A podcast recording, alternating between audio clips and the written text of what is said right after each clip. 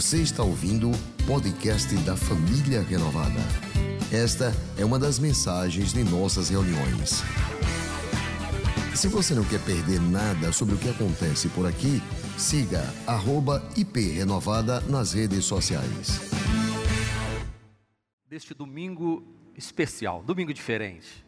Domingo estamos em que estamos transmitindo este culto e você está podendo experimentar da palavra de Deus, como disse o meu netinho ontem, a nossa TV é mágica, ela é especial. Trouxe a igreja aqui dentro de casa, papai está pregando.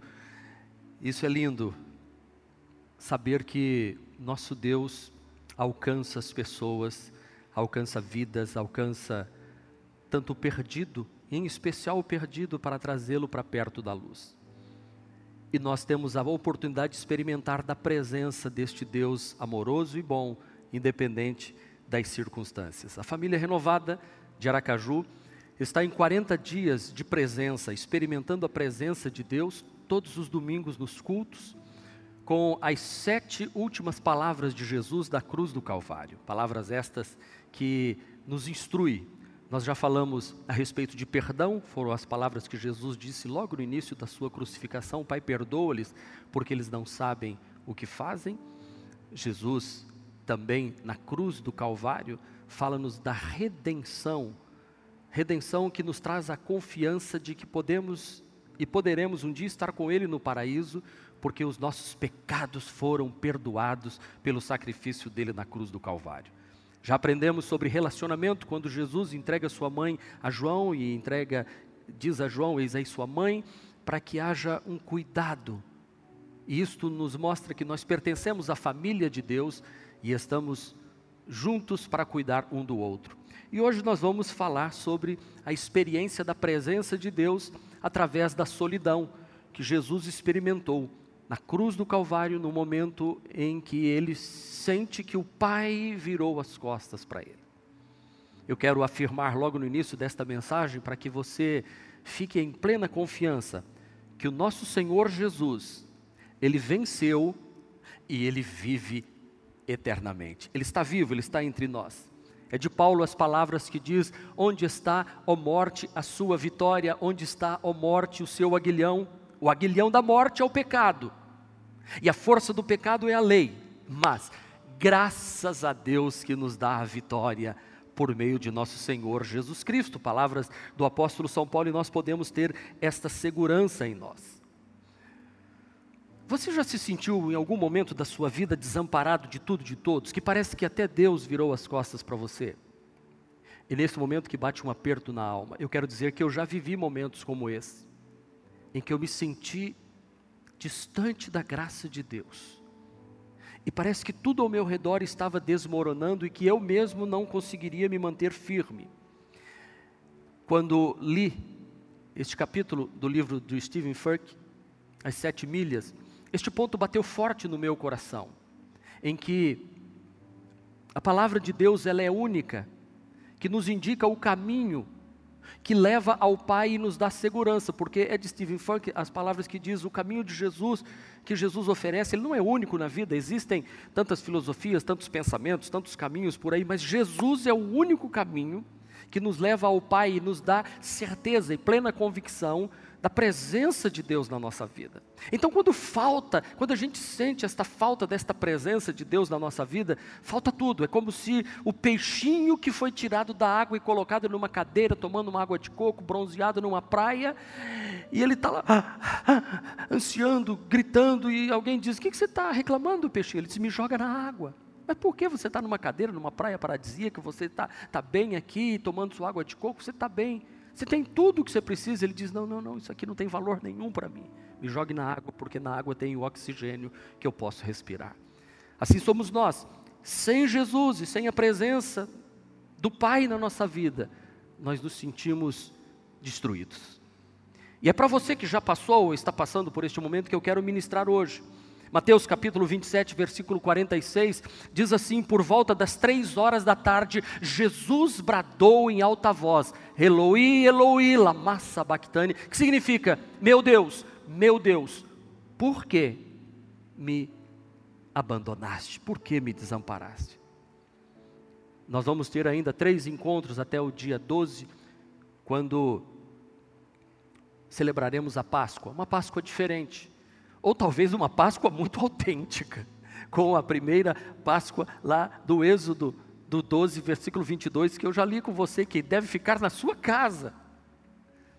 E eu acho interessante como há uma conexão em tudo isso, essa quarentena, nesta, nestes 40 dias, que tudo indica, eh, terminará, se Deus quiser, até o próximo mês.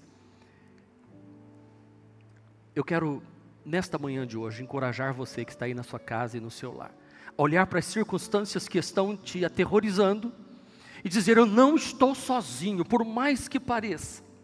Assim como Jesus passou por aquele momento tão difícil, diz a Bíblia que houve trevas, houve trevas sobre toda a face da terra, desde o meio-dia até as três horas da tarde. Tudo indica que Jesus foi crucificado por volta das nove horas da manhã. As três primeiras palavras dele foram ditas no início da crucificação, e as três últimas, eh, sequencialmente, no final da tarde, no momento em que ele entrega o seu espírito, e é nesta hora em que há trevas em todo o mundo. Eu não sei se foi um eclipse, eu não sei se foram umas nuvens espessas, mas a verdade é que do meio-dia às três da tarde o sol não apareceu. É como se o sol de Deus não brilhasse na pele, nos olhos, no corpo de Jesus, e ele então se sentindo desamparado de Deus que é luz, de Deus que está conosco o que quer que tenha causado aquele efeito de escuridão, mostra o que Jesus estava vivendo naquele momento. O Filho de Deus se sentia desamparado naquele instante. O Filho de Deus estava mergulhado em uma caminhada solitária sem a presença do Todo-Poderoso, separado do Pai. Não, Jesus não, não sofreu no momento que Pedro o traiu. Jesus não sofreu angustiosamente no momento em que Judas o vendeu, ou quando ele estava recebendo as chicotadas. O momento do maior sofrimento de Jesus, que repousa na Trindade bendita, foi no momento em que ele se sentiu só. Deus meu, Deus meu, o grito dele foi naquele momento. Jesus foi abandonado, ele ficou separado do Pai, a Trindade, que é perfeita, que é unida, foi separada naquele momento. Sabe por quê? Para que eu e você estivéssemos ligados ao Pai novamente, para que eu e você nunca viéssemos a sentir um abandono de Deus, porque Deus não está mais distante, nem o homem pecador distante de Deus. Uma das mãos Jesus segurava na mão de Deus, sendo Deus, na outra mão ele segurava na mão do homem como homem, e como homem sem pecado, quando ele dá o brado na cruz do Calvário, ele está unindo novamente o homem a Deus e Deus ao homem. Ele é o único caminho que leva ao Pai. Então aquela dor do isolamento de Jesus foi importante para que eu e você não viéssemos mais sentir isso. Porque agora, já perdoados por Jesus, nenhuma dívida, nada pode nos acusar. Nós temos um relacionamento íntimo com o Pai, com o Filho e com o Espírito Santo, e eles jamais vão nos abandonar. Ainda que a gente se sinta, ainda que um sentimento que é humano, um sentimento que é muitas vezes é, é, oriundo das circunstâncias que nos cercam, mas Deus estará sempre do seu lado segurando a sua mão. É de Paulo a palavra em Romanos 8:38 que diz o seguinte: "Pois eu estou convencido de que nem morte, nem vida, nem anjo, nem coisas do presente, nem do futuro, nem qualquer poder ou outra criatura poderá nos separar do amor de Deus que está em Cristo Jesus, o Senhor." Ele é o nosso Senhor. Nada pode nos separar do amor de Deus, queridos. Nada pode roubar-nos da presença do Emanuel que diz Deus conosco. Nada pode nos tirar da presença daquele que tem toda a autoridade nos céus e da terra. Aleluia! Ele está conosco, quer seja no templo, quer seja em casa, quer seja no carro, quer seja num palácio, num palafita, no, na solidão do seu quarto escuro. A Bíblia diz que, mesmo quando eu entro no meu quarto e tranco a porta, ali Deus está presente, está falando comigo. O salmista já dizia: Para onde fugirei do seu espírito? Se subo aos céus, tu lá está. Se eu coloco a minha cama no mais profundo dos abismos, lá tu está. Se eu vou para debaixo das águas, tu estás. Não importa onde, Deus está sempre presente. E é isto, é isto que nos faz ter certeza de que a nossa vida não é como uma locomotiva que descarrilou e está desgovernada e está em direção à ruína e fracasso. Não, a nossa vida tem propósito, Deus está conosco. Deus está conosco e nós devemos experimentar este relacionamento, a presença de Deus, primeiro pelo perdão, depois pela remissão dos pecados, depois pela família de Deus em que nós nos sentimos juntos, e quarto, hoje, pela presença deste Deus junto conosco. Para que você permaneça na presença de Deus, no meio da solidão, em primeiro lugar, se você quer anotar aí, veja as circunstâncias pela perspectiva da eternidade. Não olhe para o aqui agora, não olhe para esse momento. Olha, veja as circunstâncias, especialmente esta que estamos enfrentando nos dias de hoje.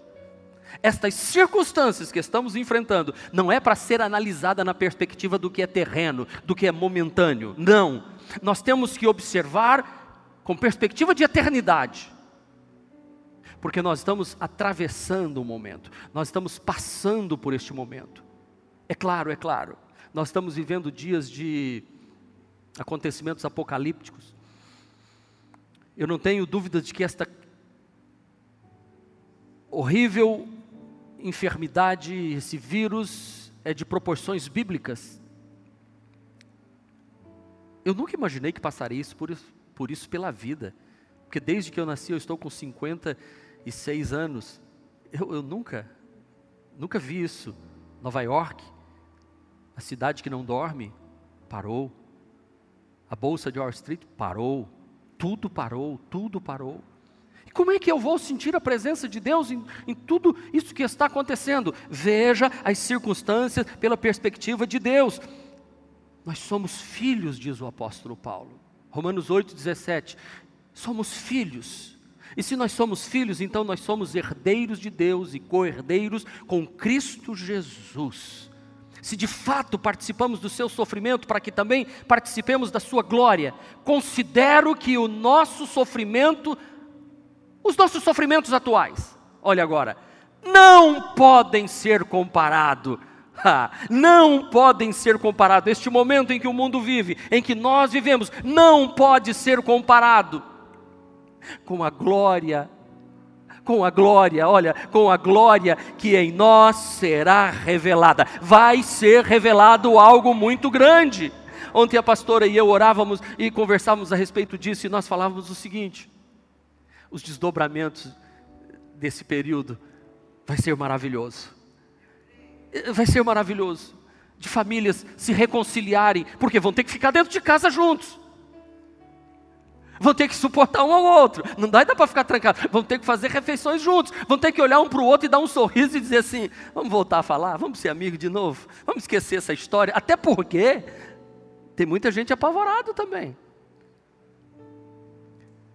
Põe tua casa em ordem. Mas o, o que eu quero dizer para você é que vai trazer coisas boas. Olha na perspectiva do eterno.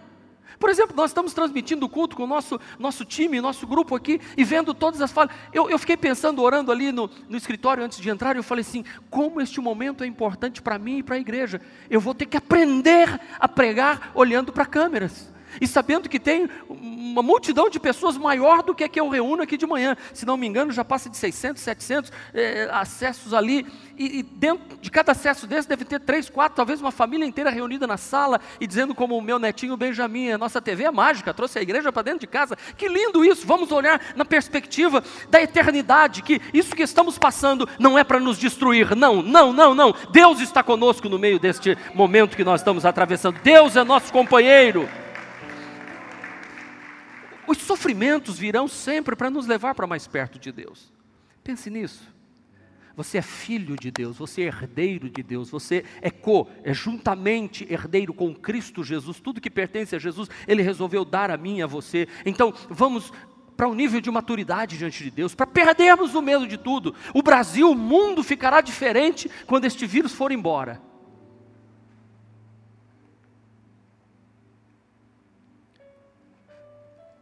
Tudo se discerne espiritualmente e tudo é para o nosso bem.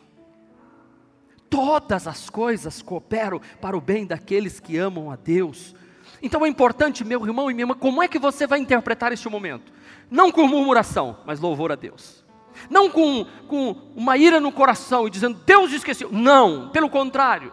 Pelo contrário, você vai interpretar dizendo assim: os meus olhos não estão fitos na escassez, os meus olhos estão fitos no Senhor. O Salmo 121 diz: Eu elevo os meus olhos para os montes e pergunto de onde, de onde me virá o socorro. Neste momento é momento de, de levantar os nossos olhos e perguntar, e dizer em alto e bom tom: Ah, o meu socorro vem do Senhor, vem de Deus, porque Ele, Ele fez o céu e a terra ele não permitirá que você tropece. O seu protetor se manterá alerta o tempo todo. Então, na perspectiva eterna, problemas e sofrimentos são instrumentos de Deus ou oportunidades de nos tornarmos melhores, por mais difíceis que eles sejam de enfrentar, eles são bons para nós. Jesus nos ensina, e agora é a palavra de Jesus, capítulo 6, verso 22, assim: Os olhos são a candeia do corpo. Se os seus olhos forem bons, todo o seu corpo será cheio de luz. Mas se seus olhos forem maus, todo o seu corpo será tenebroso. É por isso que Paulo, quando ora pela igreja de Éfeso, ele diz assim: Eu oro para que sejais iluminados, que os olhos de vocês sejam iluminados, que vocês tirem a venda dos olhos e compreendam que Deus está cuidando, que Deus está com vocês, que Deus está caminhando com vocês. Alguns dizem assim: ah, mas é, isso é a ira de Deus, é a mão de Deus pesando. Então, tudo bem, Salmo 30, verso 5 pois a sua ira dura um instante, mas o seu favor dura a vida toda. O choro pode durar e persistir uma noite, mas a alegria, ela virá o amanhecer para a sua vida. Tem um amanhecer, o sol vai brilhar. A despeito do vírus, o sol nasceu hoje e vai continuar nascendo, porque bondade, fidelidade e misericórdia vão se renovar a cada manhã sobre a nossa vida e nós vamos vencer e vamos nos tornar melhores a cada dia. Então, para você permanecer na presença de Deus, em meio à solidão, abrace as promessas eternas da presença de Deus.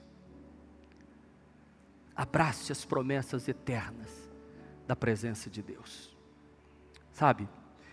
É, é dizer assim: Deus, vem, vem para mais perto, para que meus olhos contemplem a tua presença, para que é, o coração meu esteja seguro se você está em sua casa, preenchendo o seu esboço, anote aí, você que imprimiu, teve o cuidado, como na família renovada nós fazemos sempre. Então anote, abrace as promessas eternas da presença de Deus. Eu gosto desse, dessa passagem de Deuteronômio 4, 31, em que o Senhor diz assim: Eu sou o seu Deus, sou Deus misericordioso, ele não nos abandona, Ele não se esquece de nós, Ele tem uma aliança eterna conosco, assim como Ele fez no, com os nossos antepassados, faz conosco nos dias de hoje, Ele não nos abandona. Jesus diz: Eu sou o bom pastor, e o bom pastor, quando vê o lobo, não foge largando suas ovelhas. Ele está conosco neste momento tenha os seus olhos voltados para a perspectiva do que é eterno, não do que é passageiro. Abrace as promessas de Deus para a sua vida, de que Ele não te deixaria só nenhum momento, porque Ele fez uma aliança conosco, foi Ele que escolheu assim. Jesus ora e diz assim: para que onde eu estiver, eles estejam comigo também. Ele ora ao Pai. Deus se compromete com aquilo que Ele promete. Ele é fiel e ele cumpre todas as suas promessas. Olha, eu posso fazer uma promessa e falhar. O governador pode fazer promessa e falhar, o presidente. Mas Deus, quando faz uma promessa, ele cumpre. Aliás, ele diz ele que se apressa em cumpri-la. Diz-nos Josué capítulo 1, versículo 5: Ninguém conseguirá resistir a você todos os dias da sua vida, assim como estive, eu estive com Moisés, estarei com você nunca te deixarei. Nunca, meu irmão, nunca. Deus nunca vai nos deixar. Portanto, como diz o Salmo 105, recorram ao Senhor e ao seu poder, busque sempre a sua presença, sempre, sempre. Esse tempo é um tempo de buscar a presença do Senhor. Nós não estamos sozinhos. Não, como eu disse na quarta-feira passada, no culto que transmitimos também, Deus não é um relojoeiro que fez um relógio e deu corda nele e deixou. Não, não. Deus está conosco e nós vamos buscar a sua presença de todo o coração. Vamos buscar intimidade com ele. Vamos vamos nos alegrar nele é, de Jeremias, o profeta, as palavras que diz assim: Então vocês clamarão a mim e orarão a mim, e eu vos ouvirei, vocês me procurarão e me acharão quando me buscarem de todo o vosso coração. Como é lindo isso! Olha o que o salmista diz no Salmo 23, versículo de número 6. Isso aqui eu tenho na minha vida como um salmo, meu salmo, e eu empresto ele para você. Certamente que a bondade e a misericórdia me acompanharão todos os dias da minha vida e eu habitarei com o Senhor para todo sempre. Essa é a nossa certeza. Deus está conosco. E eu preciso olhar as circunstâncias na perspectiva da eternidade. Não apenas assim, mas também abraçar toda promessa de Deus. Promessa de que Ele está comigo, que Ele está conosco. Terceiro, se você quer continuar experimentando a presença de Deus, faça a sua parte do relacionamento com o Pai. Relacionamento exige duas pessoas. É possível ter um relacionamento de uma pessoa isolada. Eu me relaciono com a minha esposa, somos dois. Nós nos relacionamos com os nossos filhos, com os nossos netos. Eu me relaciono com amigos, com irmãos, com colegas de trabalho. E neste relacionamento existem as partes envolvidas em que eu dou e recebo, em que eu preciso zelar pelo relacionamento, e com Deus não é diferente. Existe um Deus Pai, Criador dos céus e da terra, e existe eu, homem, e quis Deus se relacionar comigo. Só que para ter uma aliança com Deus e um relacionamento com Deus, eu preciso cumprir a minha parte. Nós temos aqui na nossa igreja uma reunião chamada Aliança com Deus, que aliás será no primeiro domingo do mês de março. Talvez já estejamos com a igreja cheia, e aí muita gente vai vir para o culto mesmo com a saudade da igreja tremenda. Mas se não tivermos, nós vamos fazer aliança com Deus. Vamos ter a consagração dos dízimos, das ofertas, vamos comer do pão, beber do cálice. Pastor, como é que vai fazer? Muito simples. Você tem um suco de uva em casa, você tem um pão em casa, você vai separar o pão e o cálice, nós vamos orar, vamos abençoar e você vai comer e beber e vai ser uma santa ceia, sabe assim, não só de Aracaju, Sergipe, vai ser no Brasil, vai ser em todos os lugares, outros pastores, vai ser um momento maravilhoso, como vai acontecer hoje ao meio-dia. Ao meio-dia aqui nós vamos orar junto, fazer um clamor encerrando este culto. E, e vamos orar, o Brasil está orando, meio-dia, ao meio-dia. Não temerás o espanto, a seta que voe de dia, mortandade que assola ao meio-dia. Nós vamos reclamar, re, re, orar e, e, e, e, repreender este, este mal que assola ao meio-dia. Nós vamos ter isso. Então, neste, neste processo de relacionamento com Deus, que eu quero dizer para você, nós temos uma aliança com o Pai, o Filho e o Espírito Santo e nós temos que cumprir a nossa parte. O Salmo 71, verso 14 diz assim: Mas eu sempre terei esperança. Repita comigo: Mas eu sempre terei esperança. Mais uma vez: Mas eu sempre terei esperança. E te louvarei cada vez mais. A minha boca falará sem cessar da tua justiça e dos teus incontáveis atos de salvação. Aleluia. Continue alimentando a sua esperança. Continue no relacionamento íntimo com Deus, louvando e adorando. Você não precisa de ministério de louvor tocando para adorar em casa. Você pode adorar e cantar juntos. Você pode colocar músicas na sua casa e cantar junto, como ontem fizemos uh, em casa, música trazendo esperança para o coração o tempo todo. E continue agradecendo a Deus, agradecendo a Deus, obrigado, Senhor. Eu sei que eu estou falando para pessoas que talvez, como eu disse, que são diaristas, que trabalham no comércio. E é para vocês mesmo que eu estou ministrando e dizendo: são tempos difíceis, mas confie, mantenha sua comunhão com Deus nesses dias. E eu preguei uma mensagem aqui na igreja que tem como tema: quem agradece, cresce. Quem agradece, cresce e vai mais longe. Vai mais longe porque você encara com alegria. Eu gostei da, da atitude de irmãos aqui que começaram a se reinventar no trabalho. e dizer, olha, não podemos juntar, o estabelecimento que eu trabalho não vai abrir, mas eu, nós vamos de dois em dois, a gente pode fazer. Eu posso ir na sua casa, você pode vir na minha. Ou então, a gente vai aguardar um pouco mais, os deliveries estão funcionando a todo vapor, tem porque o pessoal vai ter que se alimentar. E especialmente, nós precisamos manter este relacionamento com, com Deus o tempo todo, todo o tempo cantando, adorando, bendizendo ao Senhor e não se entristecendo e não se apavorando. Nós temos que manter pensamentos é, funcionais e não disfuncionais. E é muito importante isso nesse tempo que vamos ficar em casa. Quero trazer à memória o que me pode dar esperança, são as palavras de lamentações de Jeremias. Traga a minha memória, Deus, traz a minha memória, faz eu entender que, que nós estamos atravessando um momento. Diz Paulo também aos Colossenses, capítulo de número 3, ele nos diz: portanto, já que vocês ressuscitaram com Cristo, procurem as coisas que são do alto, onde Cristo está assentado, à direita de Deus. Mantenham o pensamento nas coisas do alto e não nas coisas terrenas. Mantenha, mantenha mantenha, isso aqui é claro, mantenha o pensamento nas coisas do alto, mantenha o pensamento nas coisas de cima. Fica firme aí, meu irmão. Não deixa a sua mente é, é, ser conturbada, porque as circunstâncias não mudam você.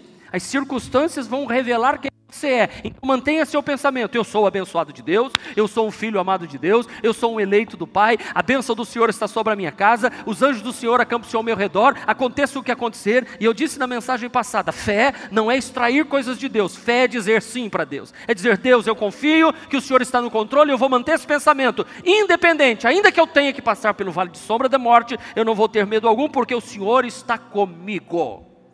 Então olhe para essa circunstância com a expectativa da eternidade que nós vamos viver nos céus. Abrace as promessas de Deus.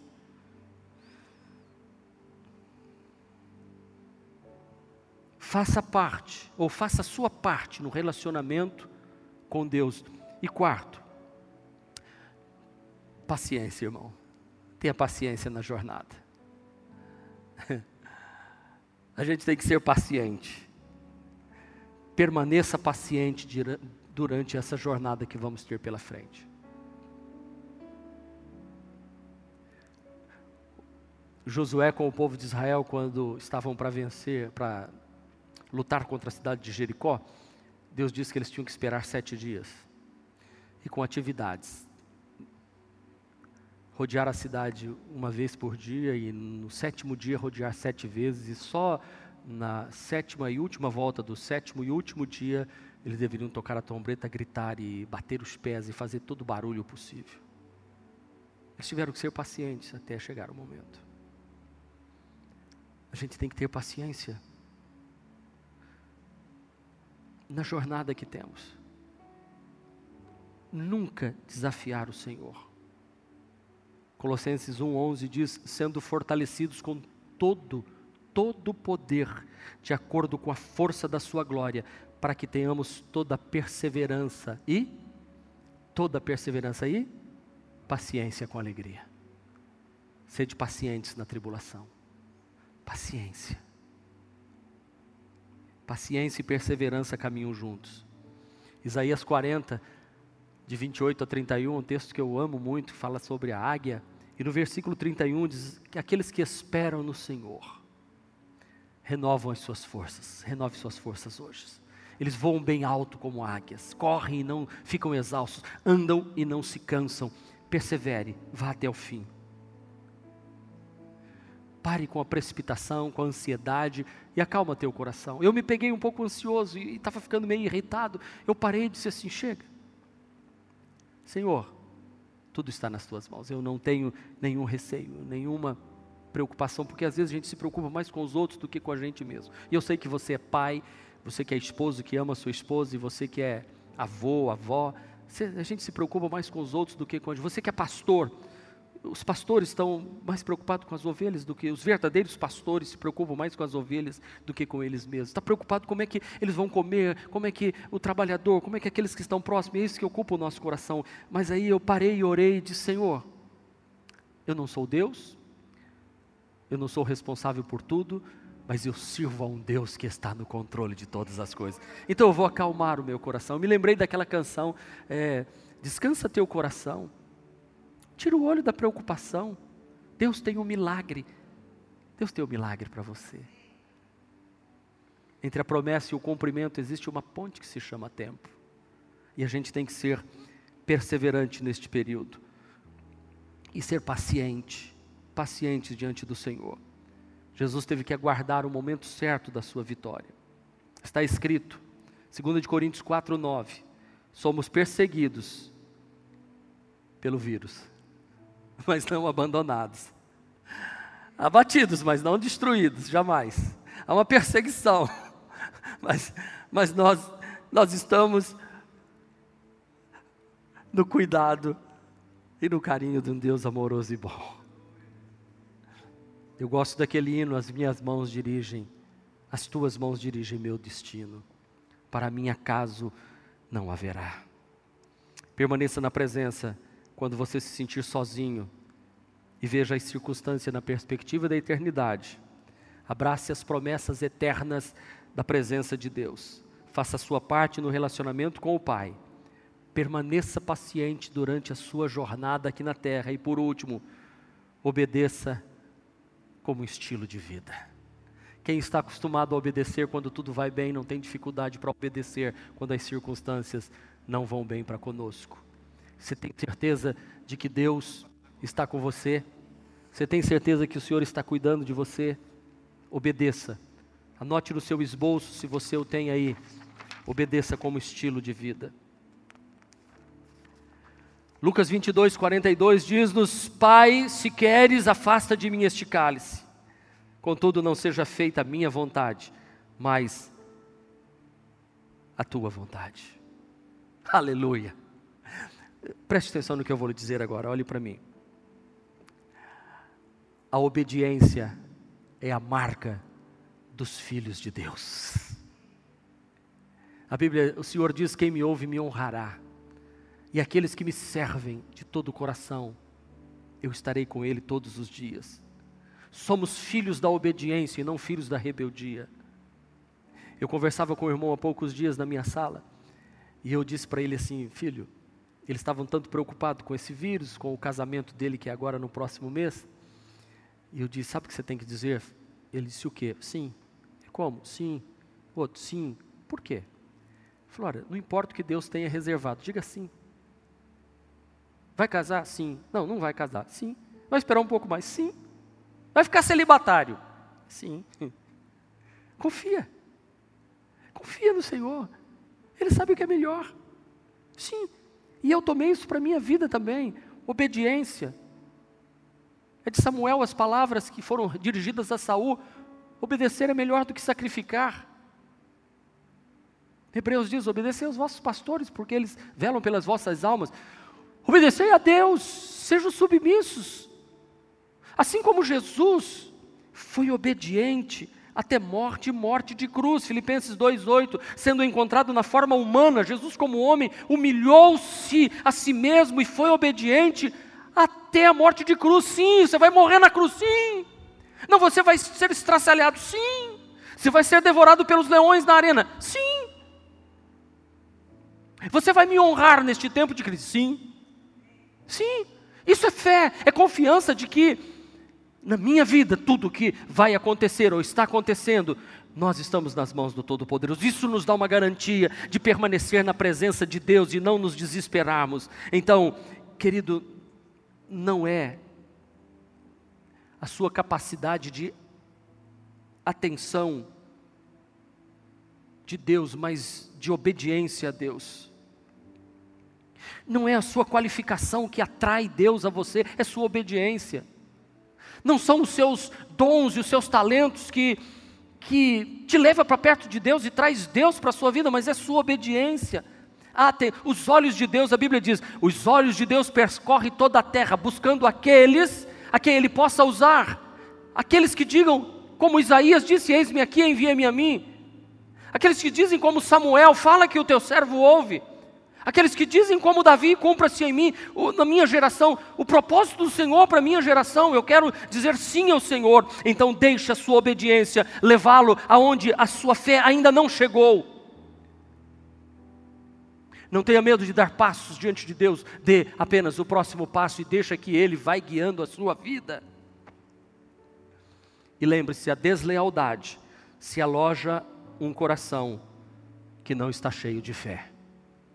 Esse é momento de fé e de paz. Foi a mensagem que ministrei na quarta-feira. Você pode ver no nosso canal do YouTube.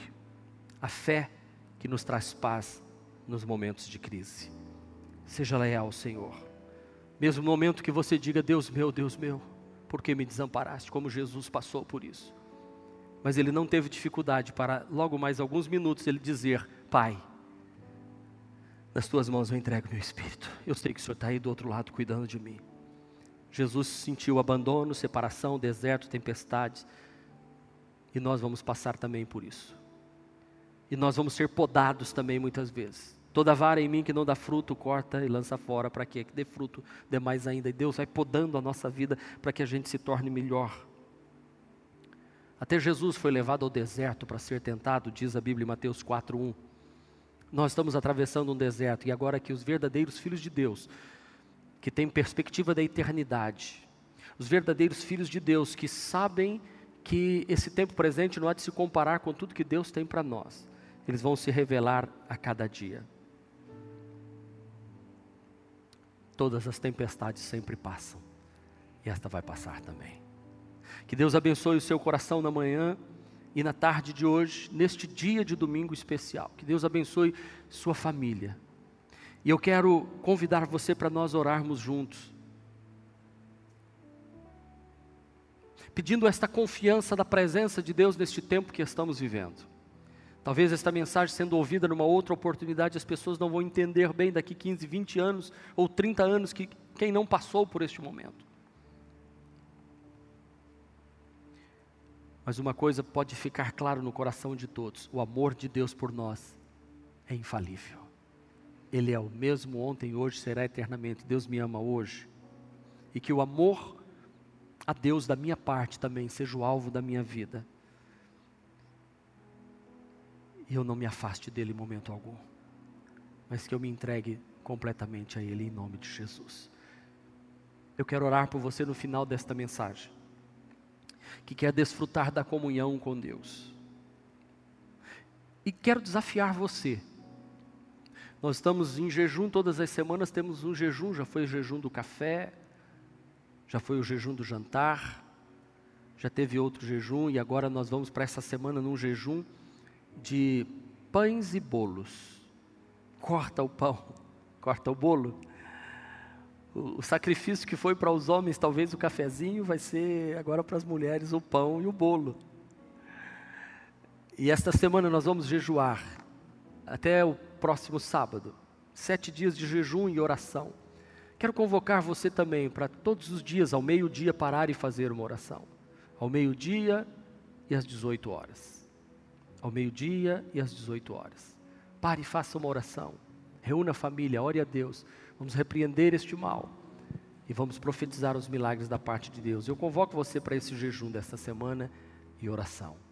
Especialmente no dia 25, que é a próxima quarta-feira, nós estaremos num jejum é, com todo e oração, clamor, intercessão no presbitério de Sergipe e Alagoas, os estados de Sergipe e Alagoas, nós vamos estar incumbidos dentro de um projeto de oração da Igreja Renovada do Brasil. Estamos encarregados de interceder a Deus e nós vamos cumprir nossa parte nisso. A quarta-feira é uma quarta de intercessão. E agora eu volto para você mais uma vez, que talvez está aí com a família e pedindo a Deus que abençoe, que você talvez queira entregar sua vida para Jesus. Esse é o momento de você confessar Jesus como Salvador. Este é o momento de você se reconciliar com Deus e com pessoas. Este é o momento de você reparar erros, dizer: Deus abençoe a minha vida. Este é o momento de você dizer: Deus, vem, entra na minha casa, entra na minha vida, transforma as circunstâncias, muda esse quadro mundial, mas muda acima de tudo a minha vida, o meu interior, porque eu quero desfrutar da tua presença. Eu não quero me sentir sozinho. Eu quero que o Senhor esteja comigo o tempo todo, todo o tempo da minha vida. Eu quero orar por você. Senhor meu Deus e meu Pai, em nome de Jesus, eu abençoo o homem e a mulher. Eu profetizo milagres da parte de Deus sobre a vida de cada um. E que o Senhor responda favoravelmente àquele que te confessa como único e suficiente Salvador. Perdoa os seus pecados, confirma este nome no livro da vida e faz deste filho e desta filha uma nova criatura. Que o Espírito Santo venha habitar no coração deste homem e desta mulher, que lágrimas lhe venham aos olhos e que arrependimento venha ao seu coração pelo Espírito Santo e possa ser uma nova criatura hoje. Eu sei que a festa nos lares agora, porque a festa nos céus, porque vidas confessam Jesus como Salvador. Eu abençoo a todos, em nome de Jesus, amém. Se você fez esta oração conosco, entregando sua vida para Jesus ou se reconciliando, peça para alguém ou você mesmo, mande um recado aqui para os nossos irmãos que estão cuidando do nosso chat e nós vamos orar por você, vamos lhe orientar. Se você precisa de ajuda, nós queremos lhe ajudar. A família renovada está aqui para isso. A família renovada de Aracaju. E eu peço a Deus que estes dias sejam dias de grandes colheitas e de muitas almas que ao passar esta crise virão para fazer os primeiros passos e vão descer as águas e vão aprender um DNA da família renovada, vão servir nos ministérios, vão continuar a caminhada com Deus a cada dia mais. Que Deus abençoe sua vida. Lembre-se, você é um filho amado do Pai. Você é fiel, independente das circunstâncias. Sirva a Deus, honre a Deus. Seja um dizimista, um ofertante e um crente dentro da sua casa que louva, adora o Senhor. Em nome de Jesus. Amém. Deus abençoe. Este foi mais um podcast da Igreja Presbiteriana Renovada de Aracaju. Favorite e compartilhe essa mensagem com outras pessoas.